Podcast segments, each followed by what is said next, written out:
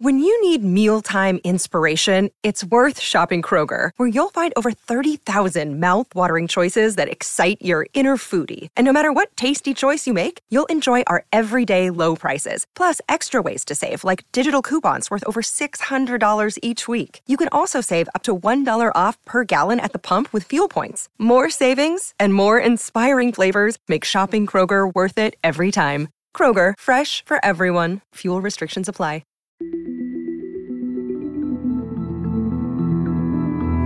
Herzlich willkommen bei Das liebe Geld, der Podcast für Geldanlage und Vermögensaufbau. Mein Name ist Max Franke und heute geht es um die Macht der Zahlen.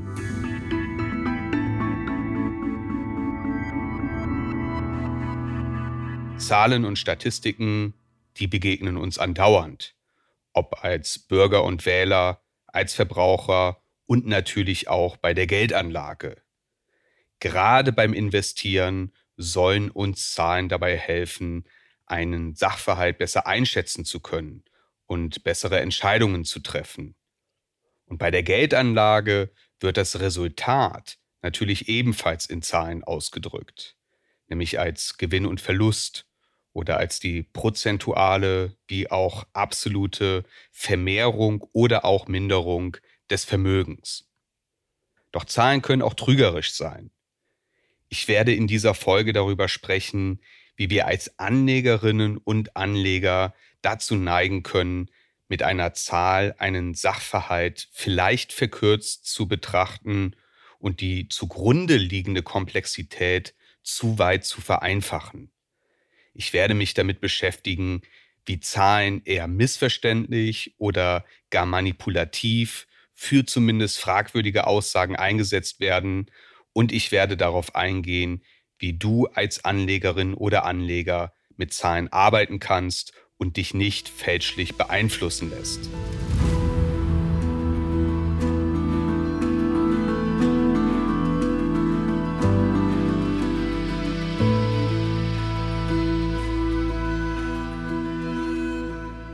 In seinem Büro an der Princeton University, da hatte Albert Einstein ein Schild hängen mit den Worten, nicht alles, was zählt, kann man zählen und nicht alles, was man zählen kann, zählt.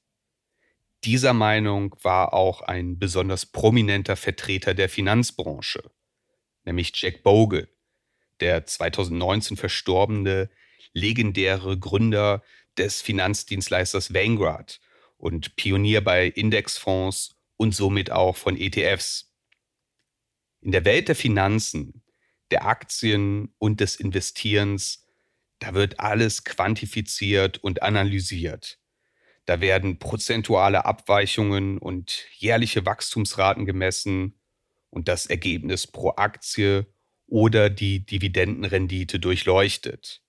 Und Bogle kritisierte, dass wir zwar alles Erdenkliche in Zahlen, bunten Graphen und Tabellen ausdrücken, aber dass wir Zahlen nicht immer hinreichend einordnen. Er war der Meinung, dass wir die Komplexität der Realität und das dahinterliegende, das, was die Zahlen ausdrücken, dass wir das nicht verkennen sollten. Zahlen und Kennzahlen drücken komplexe Sachverhalte aus und sie helfen, bestimmte Dinge oder eine Situation besser zu verstehen. Wir müssen sie aber immer im Kontext betrachten. Auf den ersten Blick kann eine Aktie sehr attraktive Zahlen aufweisen. Doch eine Kennzahl allein genügt nicht, um die Attraktivität zu beurteilen. Ein Beispiel sind Dividenden, über die ich in Folge 20 sprach.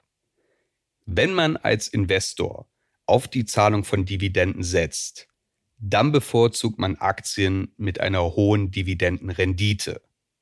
Zur Erinnerung, die Dividendenrendite berechnet sich, indem die Dividende pro Aktie durch den Aktienkurs geteilt wird. Und wenn ein Unternehmen bzw. eine Aktie eine hohe Dividendenrendite aufweist, dann bekomme ich relativ zum Aktienkurs eine hohe Dividende ausgezahlt. Doch alleine die Dividendenrendite zu betrachten, greift zu kurz. Die Rendite einer Aktie setzt sich zusammen aus Kurssteigerungen und der Zahlung der Dividende. Also auch wenn ein Unternehmen keine oder nur eine geringe Dividende zahlt, kann die Aktie trotzdem ein hohes Kurspotenzial haben und attraktiv sein. Es kann auch sein, dass ein Unternehmen Probleme hat. Dann kann der Aktienkurs unter Druck geraten und die insgesamt erzielte Rendite gering ausfallen. Oder die Zahlung der Dividende kann aufgrund der Probleme in Zukunft nicht aufrechterhalten werden. Vielleicht hat das Unternehmen hohe Schulden, die es bedienen muss. Oder es hat eine sehr hohe Auszahlungsquote. Das bedeutet, dass das Unternehmen einen hohen Anteil des Gewinns für Dividendenzahlungen aufwendet. Auch das kann dazu führen, dass die Dividendenzahlung nicht nachhaltig ist. Oder die Dividendenrendite ist deshalb so groß, weil der Aktienkurs niedrig ist.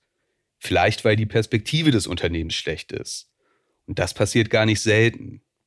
Ein weiteres Beispiel ist das Kurs-Gewinn-Verhältnis, kurz KGV aus Folge 31. Das KGV drückt aus, ob der Aktienkurs eines Unternehmens mit Blick auf den Gewinn, also die Ertragskraft, hoch oder niedrig, also ob die Aktie günstig oder teuer ist. Ein hohes KGV kann eine hohe Wachstumserwartung an das Unternehmen bedeuten. Es könnte aber ebenfalls sein, dass das Unternehmen überbewertet ist. Umgekehrt kann ein niedriges KGV eine niedrigere Wachstumserwartung bedeuten, vielleicht fälschlich, und das Unternehmen ist unterbewertet. Es kann aber ebenfalls sein, dass das Unternehmen Probleme hat. Also nur der Blick auf das KGV reicht nicht aus, um zu sehen, ob eine Aktie niedrig oder hoch bewertet ist und ob diese Bewertung gerechtfertigt ist. Zahlen müssen immer im Kontext betrachtet werden.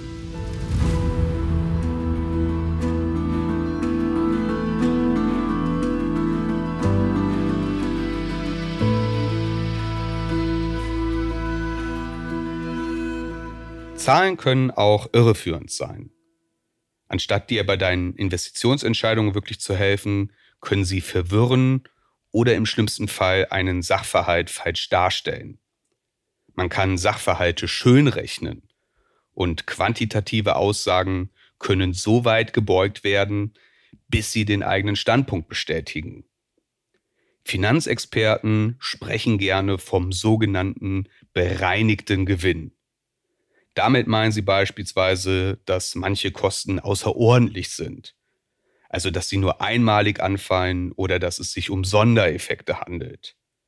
Sondereffekte sind zum Beispiel Unternehmenskäufe oder Ausgaben für Restrukturierungen, aber auch externe Faktoren wie Naturkatastrophen. Der bereinigte Gewinn eines Unternehmens ist dann eben um diese Kosten bereinigt. Er fällt also in der Regel besser aus. Und das Problem ist, dass nicht eindeutig geregelt ist, was als außerordentlich qualifiziert. Da gibt es viel Spielraum. Das Ergebnis kann also auch geschönt sein. Entsprechend wenig aussagekräftig ist ein bereinigter Gewinn für mich als Investor. Wenn ich nicht tief in die Materie eintauche und nachvollziehe, was die Bereinigung konkret bedeutet und ob sie gerechtfertigt ist. Und es passiert gar nicht selten, dass diese Kosten eben nicht einmalig anfallen, sondern dass sie strukturell bedingt sind und sie auch in Folgejahren anfallen. Also das Unternehmen ist in Wirklichkeit gar nicht so profitabel, wie es sich darstellt. Deswegen, wenn ein Unternehmen vollmundig verkündet, dass der bereinigte Gewinn stabil oder gestiegen ist, dann solltest du die Ohren spitzen und die Zahl bzw. die Aussage kritisch hinterfragen. Ein weiteres Beispiel für eine Zahl, die kritisch hinterfragt werden kann, ist der sogenannte EBITDA. EBITDA steht für Earnings Before Interest, Taxes, Depreciation and Amortization. Auf Deutsch Ergebnis vor Zinsen, Steuern, Abschreibungen auf Sachanlagen und Abschreibungen auf immaterielle Vermögensgegenstände. Und der EBITDA ist in der Finanzwelt zwar weit verbreitet, er wird aber ebenso scharf kritisiert zum Beispiel von Warren Buffett. Vereinfacht gesagt wird der EBITDA berechnet, indem man zum Nettogewinn Zinsen, Steuern und Abschreibungen addiert. Und die Idee ist es, dass man die operative Rentabilität des Unternehmens darstellt, indem man nicht operative Aufwendungen wie Zinsen oder Abschreibungen nicht berücksichtigt. Der EBITDA bereinigt also zum Beispiel um Abschreibungen. Die sind nicht zahlungswirksam, deuten also keinen Abfluss von Cash. Trotzdem vernachlässigt der EBITDA Investitionsausgaben. Das kann gerade bei kapitalintensiven Branchen wie Industrie oder Telekommunikation ein Problem sein. Und es kann passieren, dass ein eigentlich unrentables Unternehmen profitabel erscheint. Vielleicht muss das Unternehmen hohe Schulden bedienen. Wenn der EBITDA bei 5 Millionen Euro liegt, die Zinszahlungen betragen aber 6 Millionen Euro, dann erscheint der EBITDA hoch, die Zinsen sind aber höher. Also das Unternehmen mag finanziell gesund aussehen, ist es aber vielleicht gar nicht. Vielleicht hat das Unternehmen in Wahrheit ein Liquiditätsproblem. Das greift an dieser Stelle zu weit. Aber der EBITDA hat seine berechtigten Anwendungsfälle. Zum Beispiel kann man mit dem EBITDA oft Unternehmen einer Branche gut miteinander vergleichen. Der Punkt ist, du solltest mit solchen Kennzahlen kritisch umgehen und nicht vorschnell vom EBITDA oder gar einem bereinigten EBITDA auf die Ertragskraft eines Unternehmens auf einen hohen Gewinn schließen. Also anders ausgedrückt, Gewinn ist nicht gleich Gewinn.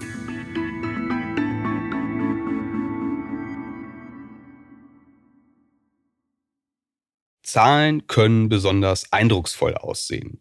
Sie können die Fantasie von Investoren beflügeln und zu übermäßigem Optimismus beitragen. Das betrifft ebenfalls Finanzanalysten. Die sollten eigentlich einen objektiven Blick auf ein Unternehmen und dessen Zahlen haben. Aber es passiert immer wieder, dass sie eine äußerst positive Wachstumserwartung haben oder dass sie die Prognosen des Managements eher unkritisch übernehmen. Ein Stichwort hierzu ist Optimism Bias, der wir uns nochmal in einer späteren Folge widmen werden. In aller Kürze, Optimism Bias beschreibt die Tendenz, die Wahrscheinlichkeit positiver Ereignisse zu überschätzen und die Wahrscheinlichkeit negativer Ereignisse zu unterschätzen.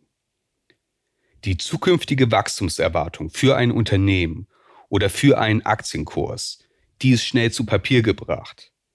Das muss sich aber in der Realität durch organisches Wachstum und durch solides Wirtschaften erstmal beweisen.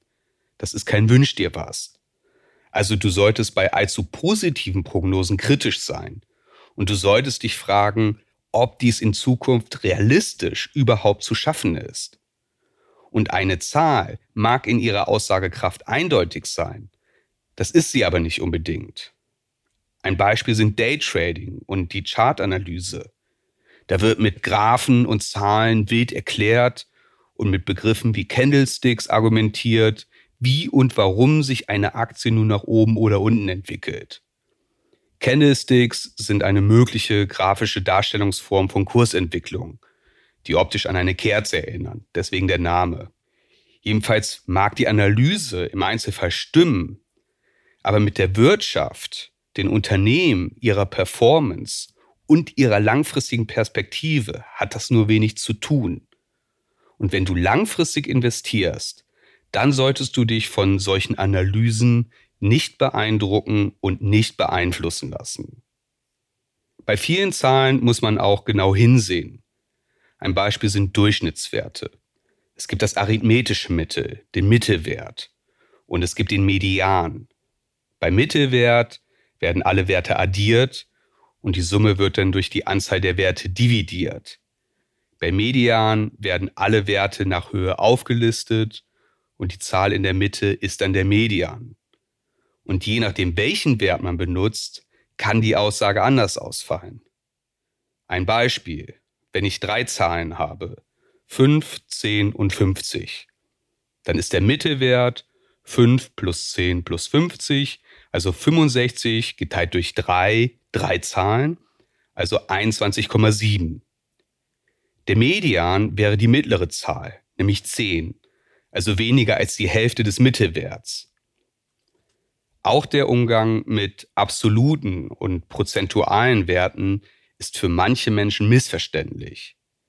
Wenn ein Unternehmen mit Produkt A letztes Jahr eine Million Euro umgesetzt hat und dieses Jahr kommt man auf zwei Millionen Euro, dann liegt das Wachstum in nur einem Jahr bei stolzen 100 Prozent.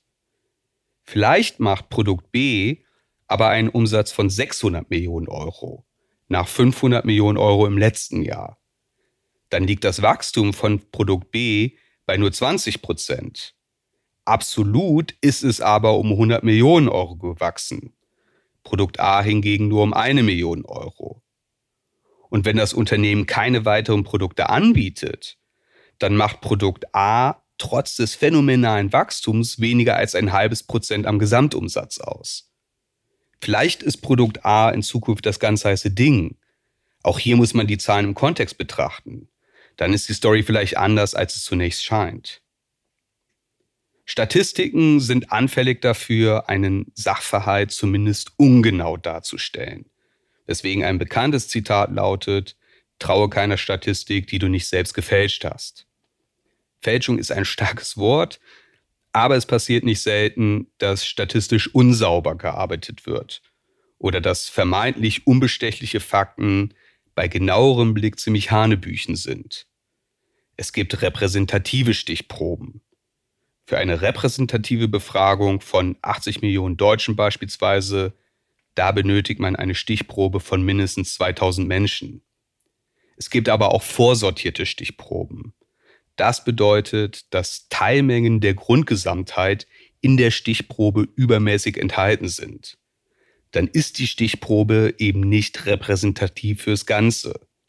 Graphen und Schaubilder, die sind häufig visuell irreführend. Da wird zum Beispiel mit der Skala gespielt, um einen Wert als besonders dramatisch, steigend oder sinkend wirken zu lassen. Und die Macht der Zahlen greift auch bei volkswirtschaftlichen Kennzahlen. In Folge 3 über das Gespenst der Inflation, da sprach ich bereits über die Fehleranfälligkeit bei der Berechnung der Inflationsrate. Ein weiteres Beispiel für eine mindestens fragwürdige Statistik ist die Arbeitslosenquote. Die wird oft als Messgröße herangezogen, um auszudrücken, wie es der Wirtschaft geht. Doch diese vermeintlich unbestechliche Zahl ist hochpolitisch. Deswegen werden in der Berechnung der Arbeitslosenquote einige wirklich abenteuerliche Ausnahmen gemacht. Wenn du dich nicht als arbeitssuchend meldest, gehst du nicht als arbeitslos. Wenn du krankgeschrieben bist, auch nicht. Das kann man vielleicht noch nachvollziehen, doch die Liste der Ausnahmen ist deutlich länger. Wenn du in Trainings- oder Arbeitsbeschaffungsmaßnahmen bist oder wenn du einen, einen Eurojob hast, dann bist du laut offizieller Definition nicht arbeitslos und du tauchst nicht in der Statistik auf. Also kurzum, Irreführung durch Statistiken ist ein ziemlich umfangreiches Thema, mit dem sich leicht eine ganze Folge füllen ließe. Wenn du das Thema Zahlen gerade mit Blick aufs Investieren vertiefen möchtest, dann empfehle ich dir Folge 13 über Wahrscheinlichkeitsdenken. Abschließend lässt sich sagen, Zahlen begegnen uns als Anlegerinnen und als Anleger an vielen Stellen. Und das ist auch gut so. Zahlen sind hilfreich. Zahlen sind wichtig. Zahlen lassen uns Ziele definieren und Fortschritte überprüfen. Sie lassen uns Erfolge messen und Zahlen können Sachverhalte gut darstellen. Also wir sollten mit Zahlen arbeiten und wir sollten sie für uns nutzen. Doch entscheidend sind nicht die Zahlen als solche, sondern wie wir sie interpretieren. Um sie zu interpretieren, müssen wir verstehen, was sie aussagen. Zahlen stellen nur einen sehr kleinen Ausschnitt der Wirklichkeit dar und müssen meistens in einem größeren Zusammenhang interpretiert werden. Nur weil eine Zahl etwas Bestimmtes ausdrückt, heißt das nicht, dass damit der komplette Sachverhalt dargestellt wird. Also wir sollten sie hinterfragen und immer im Kontext betrachten. Damit endet die heutige Folge von Das liebe Geld über die Macht der Zahlen. Ich hoffe, dass du den eine oder anderen Gedanken für dich mitnehmen konntest. Vielen Dank, dass du eingeschaltet hast. In der kommenden Folge widme ich mich dem Investieren mit Anleihen. bis dahin lade ich dich dazu ein, auch die vergangenen Folgen zu hören. Und ich würde mich sehr darüber freuen, wenn du diesen Podcast kostenlos abonnierst und ihn fleißig weiterempfiehlst. Bis zum nächsten Mal.